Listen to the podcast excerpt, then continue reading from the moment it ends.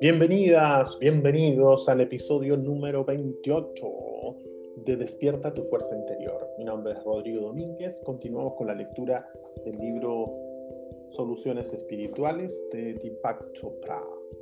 Título Un nivel a la vez. Hace muchos años que estoy en un viaje de sanación que cada vez es más espiritual y me ha puesto más en sintonía con las cosas que me hacen sentir bien y plena. Pero hay una persona en mi vida, el hombre que vive conmigo, que continúa arrastrándome a la oscuridad de las dudas y la negatividad. Estoy muy confundida sobre la forma en que yo debería percibir nuestra relación. Estamos educando dos hijas no tengo una conexión íntima con Él. No obstante, sigo a su lado, porque siento la responsabilidad moral de hacerlo, ya que debemos tener en cuenta a dos niñas pequeñas. Intento creer que puedo conseguir mi propia paz interior al margen de Él. Él, por su parte, cree que representamos una familia normal es un hombre muy preocupado por la imagen del que dirán. Y esta sufrirá un golpe si nos llegáramos a separar. ¿Debo continuar mi propio viaje personal aunque esté en una relación insatisfactoria? Gloria de 31 años, Ontario, Canadá. Tu dilema tiene dos niveles que has mezclado y este es el origen principal de tu actual confusión. Separémoslo y veamos si podemos aclarar un poco más las cosas. En un primer nivel, vives con un hombre con el que no estás conectada íntimamente. Eso es fatal. Y que no quiere cambiar las cosas. Es una cuestión de autoestima, sin lugar a dudas. Pregunta, ¿Te sientes una persona valiosa, digna de amor? Si es así, no deberías vivir con él sobre una base falsa, fingiendo una normalidad, a pesar de que cada fibra de ti te dice que la realidad de la relación es absolutamente disfuncional. Sin embargo, esto no significa que debas marcharte mañana. Tu prioridad debería ser examinarte y descubrir por qué te sientes indigna de amor, infravalorada, avergonzada, maltratada o que no merece algo más o que no merece nada mejor que esta especie de desinterés. No digo que todos estos adjetivos sean aplicables a tu caso, pero eres tú la que debe examinar a fondo tus propias motivaciones. Las de él ya las sabemos. Quiere tenerte en un puño. Justificas la trampa en la que has caído recurriendo a la moral y mencionando dos hijas pequeñas. Consulta, ¿cómo va a ser moral educar a dos niñas en un ambiente infeliz? Creo que si lo examinas un poco más en profundidad, verás que lo que te mantiene allí es la inseguridad y el miedo. Se trata de problemas personales serios, pero pueden abordarse. Y en tu caso, debes hacerlo. Ahora vamos al segundo nivel. También quieres crecer espiritualmente. Consulta. ¿Acaso tu vida en general no te está mandando ahora un mensaje espiritual?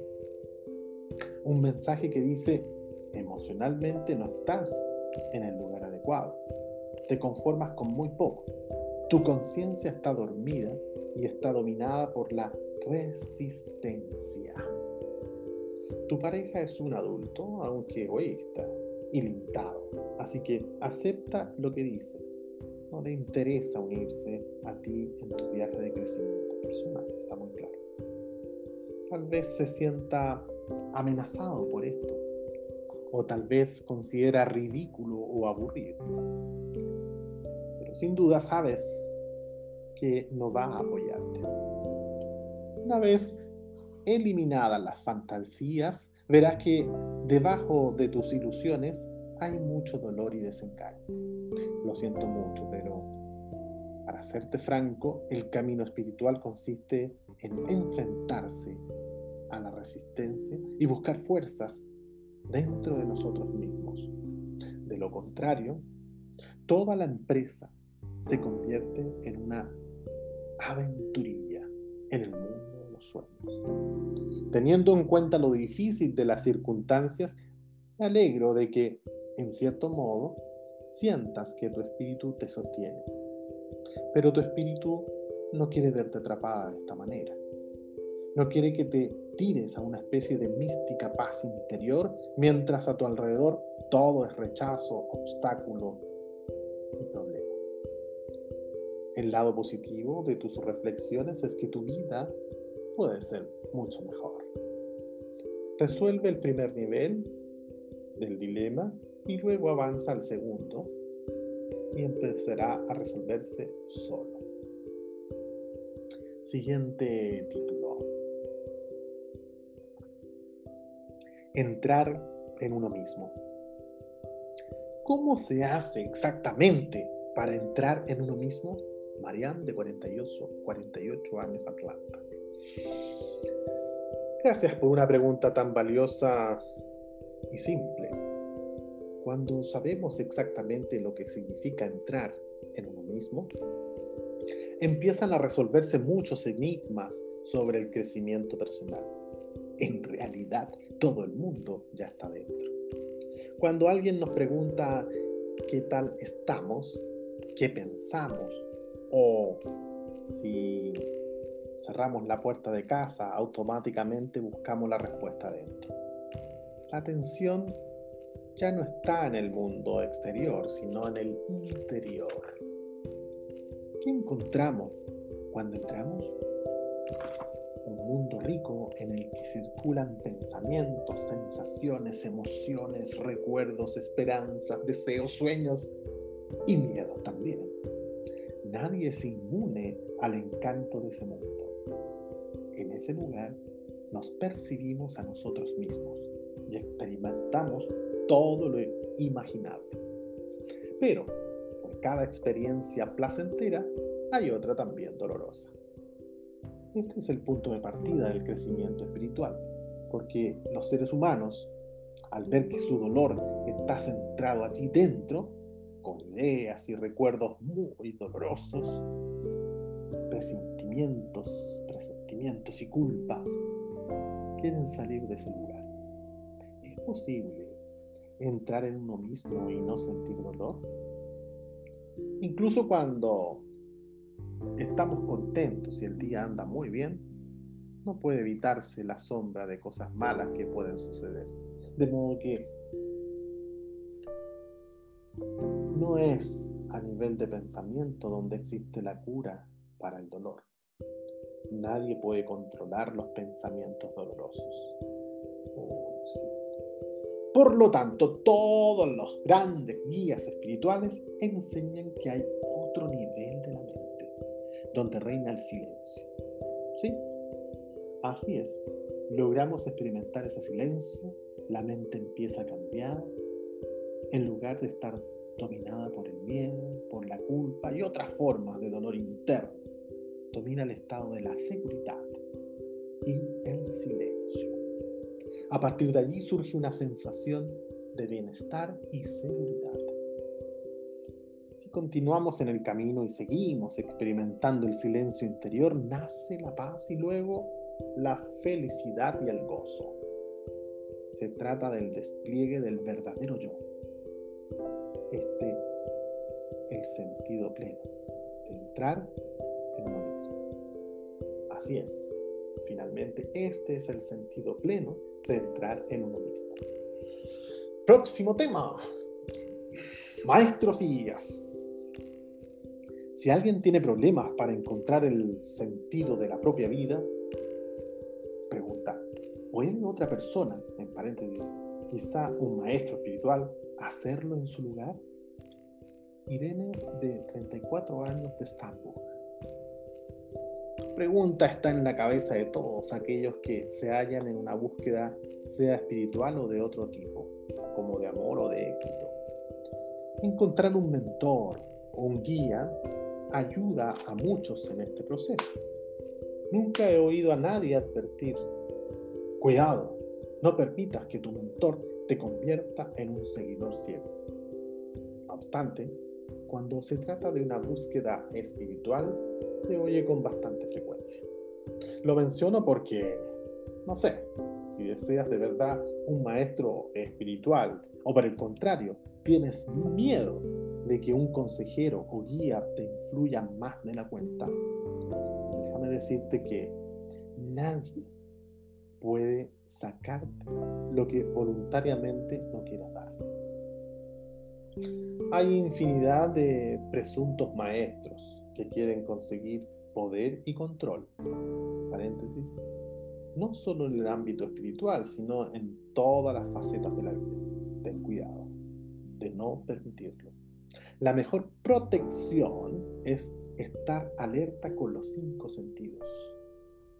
Vigila quién eres y qué buscas.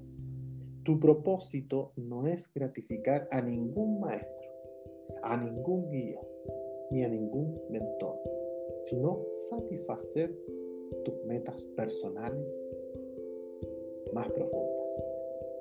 Ya ves que por tu pregunta no tiene una respuesta simple.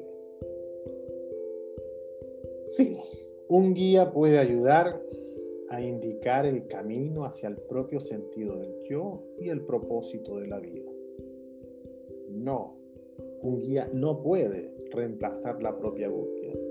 Cuando conduces un coche por una ciudad, las señales indican la dirección de la calle, pero tú eres quien mueve el volante, mueve el manubrio. Próximo tema. ¿De dónde venimos? Estoy confundida. Son puras mujeres las que escriben, Si todos tenemos el mismo origen, ¿dónde entra la individualidad? Creo que todos venimos a Dios todos venimos de Dios. Somos Dios viviendo una vida humana, pero me cuesta entender de qué forma mi vida personal puede significar algo si todos somos el mismo espíritu. Ellen, 31 años de Indiana. Sí, es que lo dije yo.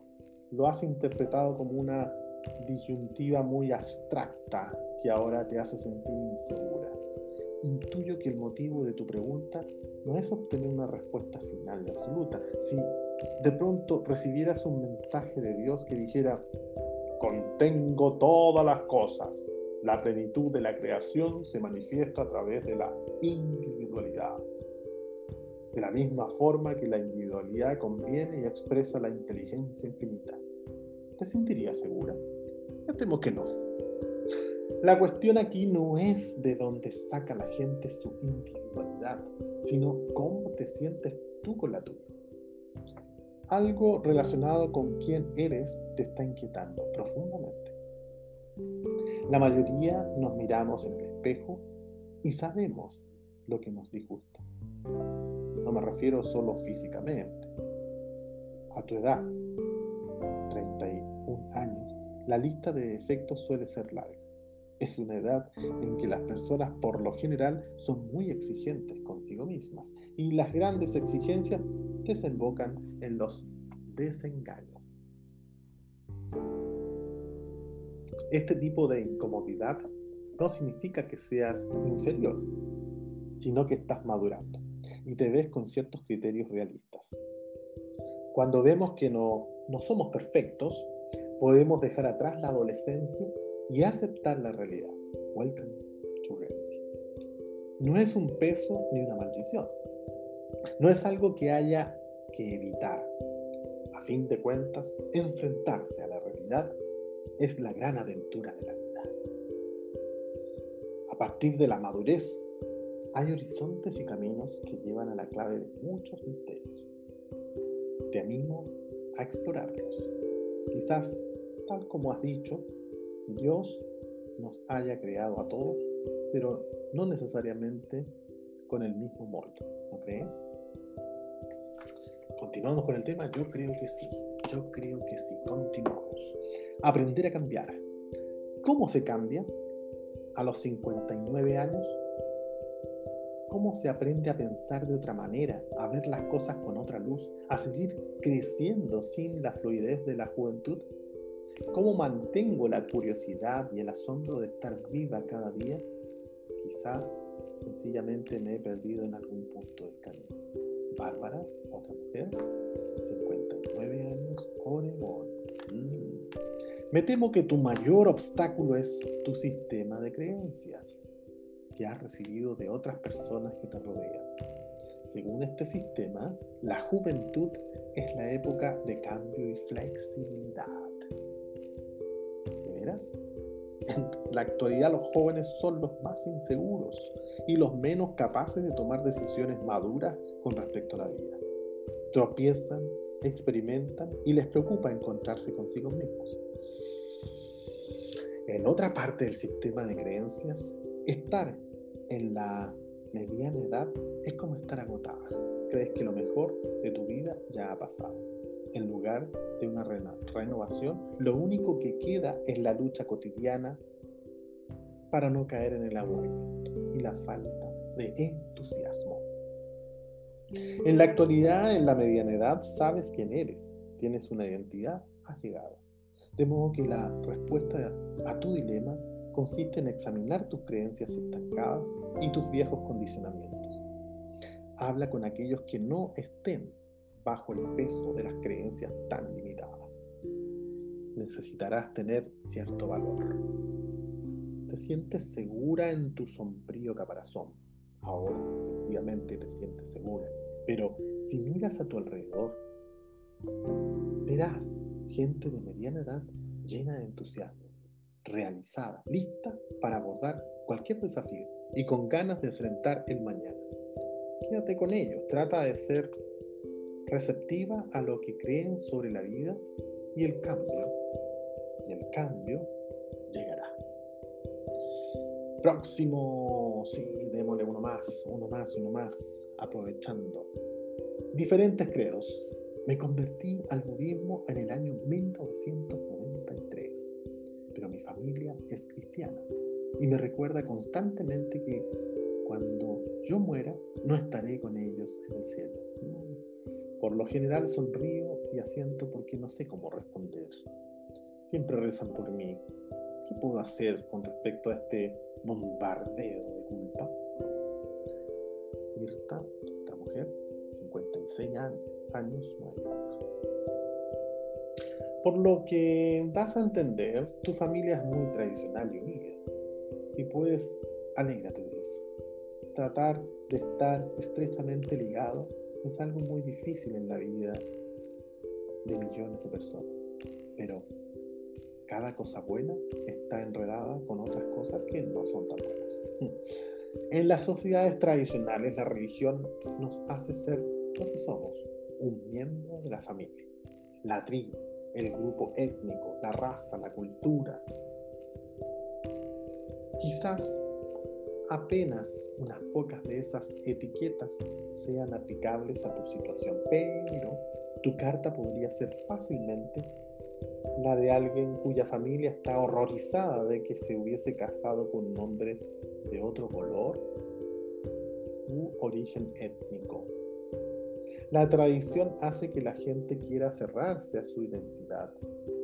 El cambio es un enemigo.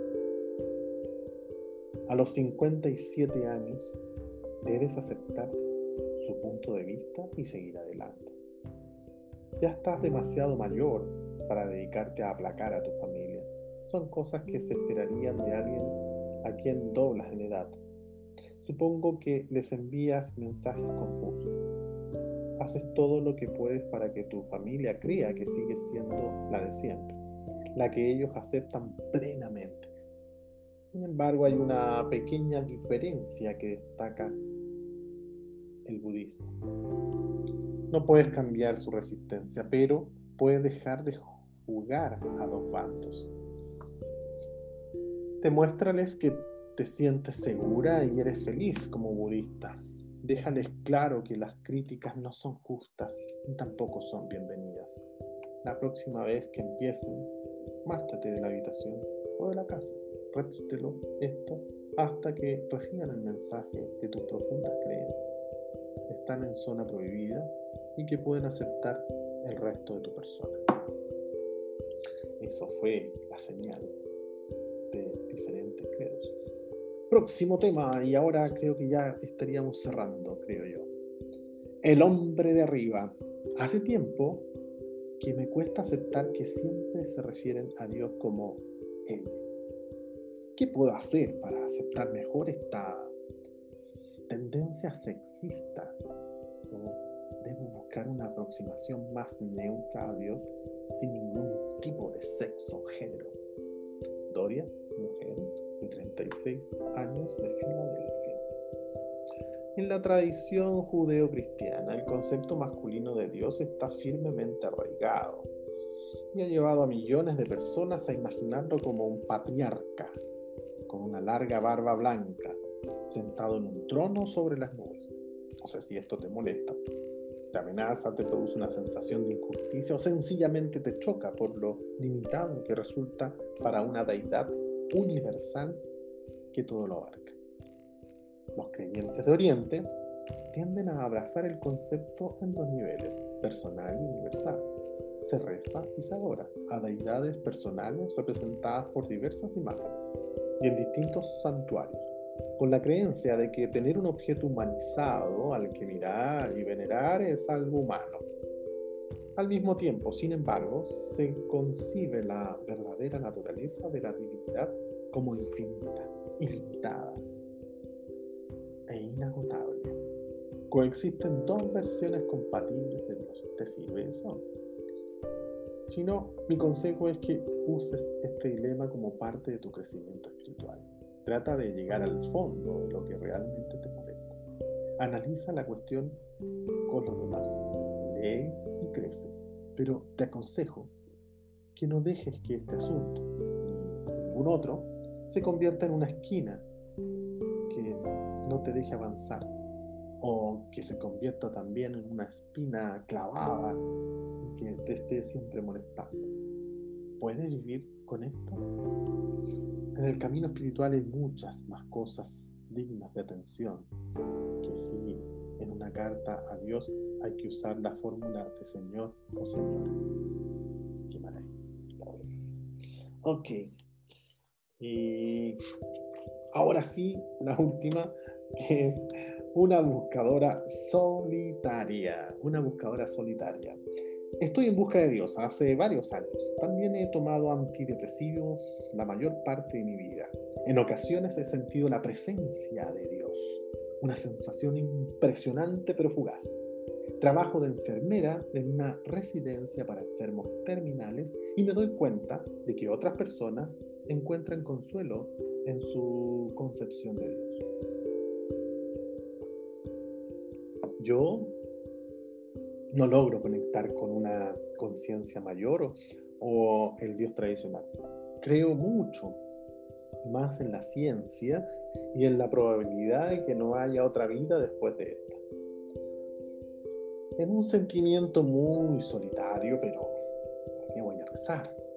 Cuando lo hago simplemente siento que hablo conmigo. Me gustaría encontrar otra concepción de Dios que me dé esperanzas. Los ateos no tienen nada esperar. Sé que no hay respuestas correctas ni equivocadas, pero quizá haya otra manera de ver el sentido de la vida sin un Padre que está en los cielos. Cora, de 52 años de Nuevo México. He citado extensamente tu carta porque muchos lectores se identificarán contigo y habrán descrito la situación con tus mismas palabras es mucho más fácil salir de una iglesia o templo que encontrar uno nuevo en el que entrar.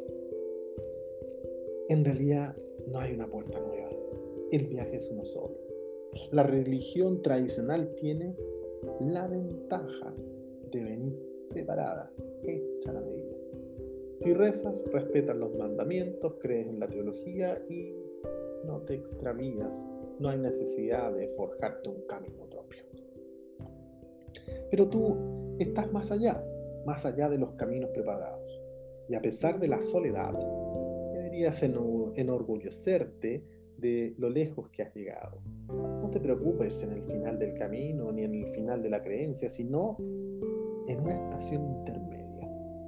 Cuando descubras cómo recorrerlo, verás que tienes mucho trecho por delante. Como estás trabajando con la muerte a diario, no puedes darte el lujo de hacerte las grandes preguntas sobre la vida y la muerte que casi todos postergamos hasta que una crisis nos saca de golpe de la inercia. Para ti la muerte no es un tema vacío. Buena parte de tu vida depende de esclarecer la relación entre la vida y la muerte. En lugar de que esto se convierta en una carga, podrías convertirlo en una ventaja. Ten en cuenta que aquello que te motiva es descubrir quién es Dios en realidad. Creo que lo mejor para ti sería que resolvieras primero tu sentimiento de soledad. Aunque no vivas en una gran ciudad, estoy seguro de que hay grupos espirituales cerca en los que te recibirían con los brazos abiertos por lo que puedas ofrecer. Ser una buscadora inquieta que quiere nuevas respuestas igual que ellos. Busca, busca, busca gente afín para experimentar la fraternidad y el apoyo que puedan darte. Eres una cuidadora innata. Ha llegado el momento de que cuides, de que te cuides muriendo esa parte de ti que quiere pertenecer y recibir consuelo. Parte que le corresponde a Dios llegará a su debido momento. Ahora sí, nos vemos en una próxima oportunidad. Este ha sido todo y nos estamos viendo. Cuídense mucho.